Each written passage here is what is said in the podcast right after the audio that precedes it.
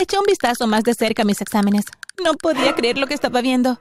Quiero decir, sí podía creerlo, porque sabía que era un poco tonta. Pero me preguntaba qué dirían mis padres. ¿Me matarían? ¿Me abandonarían? ¿Quizás me castigarían de por vida? ¿Me enviarían a un internado? ¿O a una escuela cristiana llena de monjas? Traté de dejar de mirar, pero no pude evitarlo. Eché otro vistazo. F, F, F, F, F. ¿Me expulsarían? ¿Tendría que repetir el año? Me encontré con el señor Larinas, nuestro mayordomo, pasando en el pasillo de la escuela mientras caminaba sin rumbo fijo, perdida en mis pensamientos.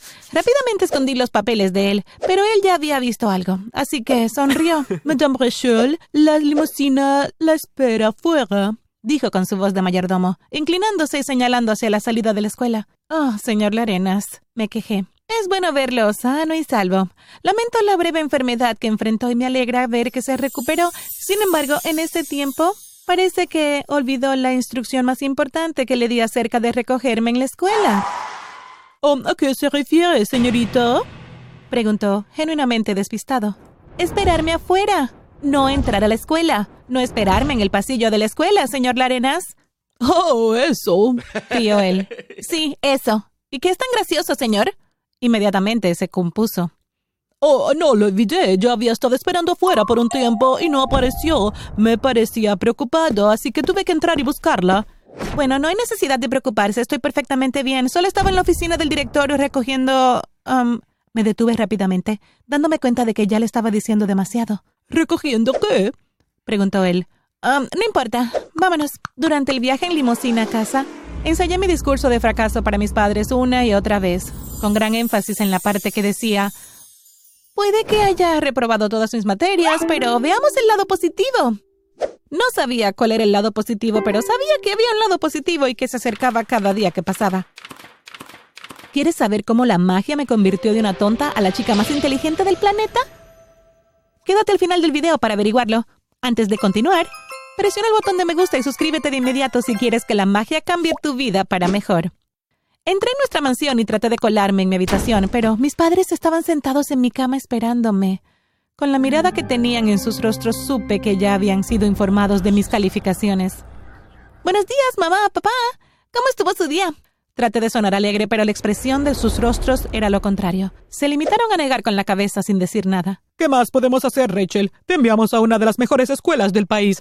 Te hemos dado una gran vida, una vida con la que la mayoría de la gente solo puede soñar. Te compramos libros, te animamos a estudiar, tienes una biblioteca completa para ti sola en la casa. Ya no sé qué hacer. Mi papá suspiró profundamente, luciendo muy triste. ¿Qué pasa, cariño? ¿Qué está causando esto? Sea lo que sea, puedes decírnoslo.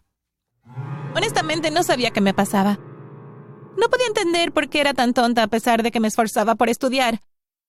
No lo sé, mamá, lo mismo quisiera saber yo. Mis padres salieron de la habitación luciendo derrotados. Esperaba una reacción peor, pero mis padres parecían heridos, tan tristes que casi parecía que querían llorar.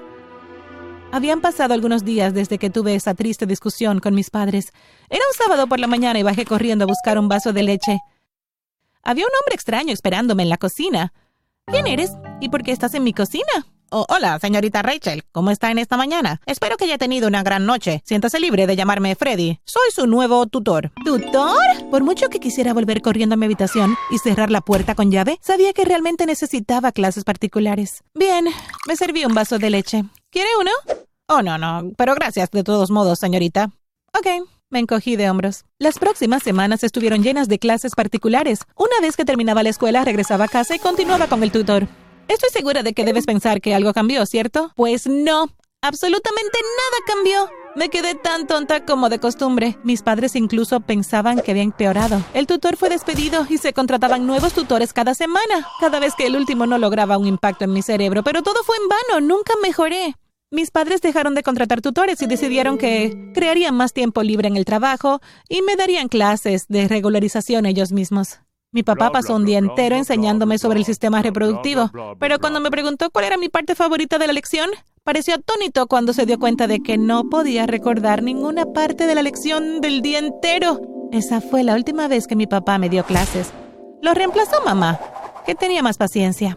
Al mes siguiente fui a un chequeo mensual de cerebro y cuerpo, pero el médico insistió en que no pasaba nada, tal como habían dicho otros médicos a lo largo de los años.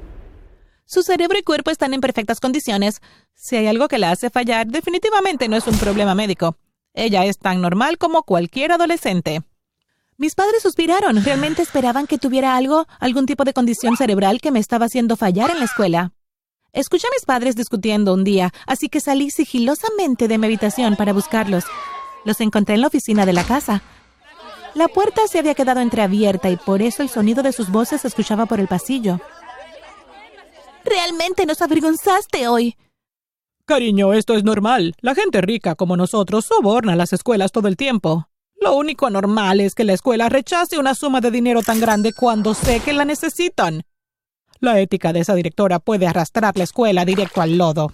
Esa malvada solo quiere deshacerse de nuestra hermosa hija. Ya no sé qué hacer. Tal vez sea para lo mejor. Rachel debería olvidarse de la escuela y comenzar un negocio. No podemos seguir gastando millones en cuotas escolares cuando ella no está mejorando. No entiendo. ¿Qué pasó? Entré en la oficina. Mis padres parecían sorprendidos al verme, pero rápidamente recuperaron la compostura. Te expulsaron de la escuela, dijo papá con indiferencia. ¿Ah? ¿Por qué? Bueno, tu director amenazó con expulsarte si no mejorabas y tu asombroso padre decidió ofrecerle un soborno para que volvieras a la escuela y mantuvieras tus calificaciones altas, pero la estúpida mujer se ofendió por su amable acto. Y seguido te expulsó sin titubear. Mamá dijo sarcásticamente. Corrí de vuelta a mi habitación llorando. Quizás papá tenía razón. Necesitaba olvidarme de la escuela. De todos modos, era demasiado tonta como para entender algo. Mamá aún no se había dado por vencida conmigo, así que decidió consultar a Dios. Me arrastró con ella a diferentes iglesias y mezquitas con la esperanza de que los líderes religiosos oraran por mí y me liberaran de la enfermedad que me estaba causando ser así de tonta. Lamentablemente sus esfuerzos fueron en vano porque nada cambió. En una ocasión en particular, cuando un pastor estaba orando por mí, la directora que me había expulsado de la escuela entró en la iglesia vio al pastor tratando de liberarme de la estupidez y se echó a reír. Se fue poco después y me sentí avergonzada. Unos días después llamó a mis padres y les dijo que podía volver a la escuela. Eso realmente nos alegró. Después de todo, el Señor realmente obró de maneras misteriosas. Me curé de la falta de escolaridad, pero no de la estupidez. Mamá me convenció de seguir yendo a los programas de la iglesia. Tal vez mi estupidez sería lo siguiente en curar en la lista de Dios. Papá me visitó un día durante un programa de la iglesia y estaba tan emocionada de verlo que una vez que terminamos corrí directamente a sus brazos. Después de abrazarlo, comenzamos a caminar a casa mientras el conductor de la limusina nos seguía con el auto. Cariño, detengámonos en el parque y tomemos un helado. También podríamos pasar el rato allí durante unos minutos. ¡Yay! ¡Por supuesto! Me reí. Mientras comíamos nuestros helados y hablábamos en el columpio, una anciana de aspecto extraño se acercó a nosotros y sonrió. Ustedes se ven tan felices juntos, pero puedo ver en lo profundo de sus almas.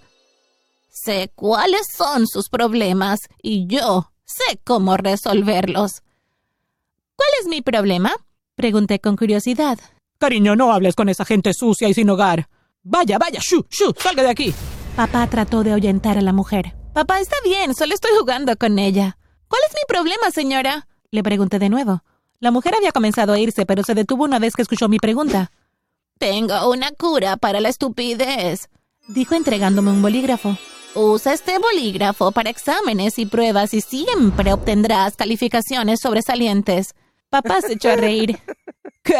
Este es tan loco y divertido. Estiré mi mano derecha para recogerlo, pero rápidamente puso el bolígrafo detrás de ella. Este bolígrafo no es gratis. ¿Cuánto cuesta? Tiene tres condiciones adjuntas para que lo puedas usar. Una, tienes que conseguir un trabajo, un trabajo real en el que trabajes duro para ganar dinero. Y del salario que obtengas me transferirás 50 dólares cada mes como pago mensual por el bolígrafo. Dos, tendrás que leer y prepararte mucho para todos tus exámenes. El bolígrafo no funciona si no haces ningún esfuerzo. Tres, tendrás que escribir el examen y asegurarte de que las respuestas sean correctas lo mejor que puedas. Luego el bolígrafo se encargará del resto. Eso es todo. La anciana estiró su mano hacia mí. Esta vez sostenía el bolígrafo con un papel con su número de cuenta. Si intentas hacer trampa de cualquier manera, forma o intención, por ejemplo, como no leer, te saltas un pago mensual o me pagas con el dinero de papá en lugar del tuyo, la pluma dejará de funcionar inmediatamente. Asentí y traté de quitarle el bolígrafo y el papel a la mujer, pero papá le dio un golpe en la mano a la señora. Ya es suficiente. Rachel, levántate, vámonos. Y con eso papá me arrastró lejos. Por suerte pude quitarle el bolígrafo y el papel a la mujer y esconderlo en mi bolsillo antes de que me llevaran lejos. Conseguí un trabajo como pasante de editor de moda y fue terrible al principio. Mi salario mensual era la cuarta parte de la mesada que me daba mi papá semanalmente. Quería dejarlo de inmediato, pero recordé lo que dijo la anciana y decidí esforzarme. En muy poco tiempo estaba disfrutando del trabajo y aprendiendo cosas nuevas. Configuré un pago mensual automático de 50 dólares de mi nueva cuenta de salario a la cuenta de la anciana y leía día y noche. Leí durante las vacaciones escolares, vacaciones laborales e incluso los fines de semana. Practiqué y leí más de lo que había leído en toda mi vida. Tal como dijo la mujer, obtuve As en todo lo que escribí con ese bolígrafo, desde exámenes hasta tareas, trabajos de clase y más. Mi directora sospechó que estaba haciendo trampa y me observó como un halcón tratando de atraparme en acción, pero nunca pudo hacerlo. Papá notó la diferencia y un día me confrontó. ¿Y por qué estás trabajando en ese lugar de moda? Sé que no te pagan bien. ¿Por qué no lo dejas para tener más tiempo para estudiar? También estudio en el trabajo, papá. No importa. Quiero que dejes de trabajar allí. Ese tipo de trabajo solo es para gente de clase media. ¿Tienes otro trabajo para mí? Ah, no quiero que trabajes en absoluto por ahora. Cuando te gradúes, te daré un trabajo que te pagará millones. Lo siento, papá, no puedo renunciar. Espera un minuto. Esto no tiene nada que ver con esa anciana que conocimos en el parque, ¿no? No soy buena mentirosa, así que papá descubrió la verdad por mi expresión facial y llamó enojado a mamá. Discutimos y mi mamá logró convencerlo de que me dejara usar la pluma hasta que me graduara de la preparatoria.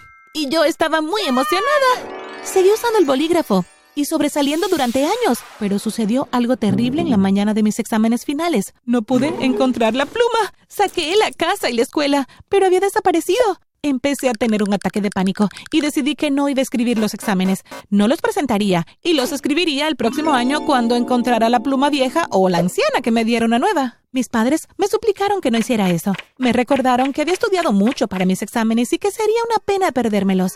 Después de mucho convencimiento, entré en la sala de exámenes blanca como la tiza y temblando como si estuviera envuelta en hielo. Hice lo mejor que pude en todos los exámenes, tal como lo había estado haciendo en todas mis pruebas y exámenes previos, Luego regresé a casa y esperé las terribles noticias.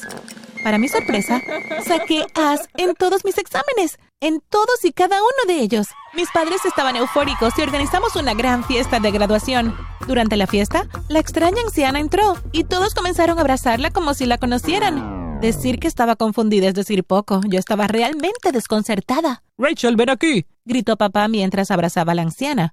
Te presento a mi madrina y a tu bisabuela. ¿Qué? Resultó ser que todo era un plan y todos estaban involucrados.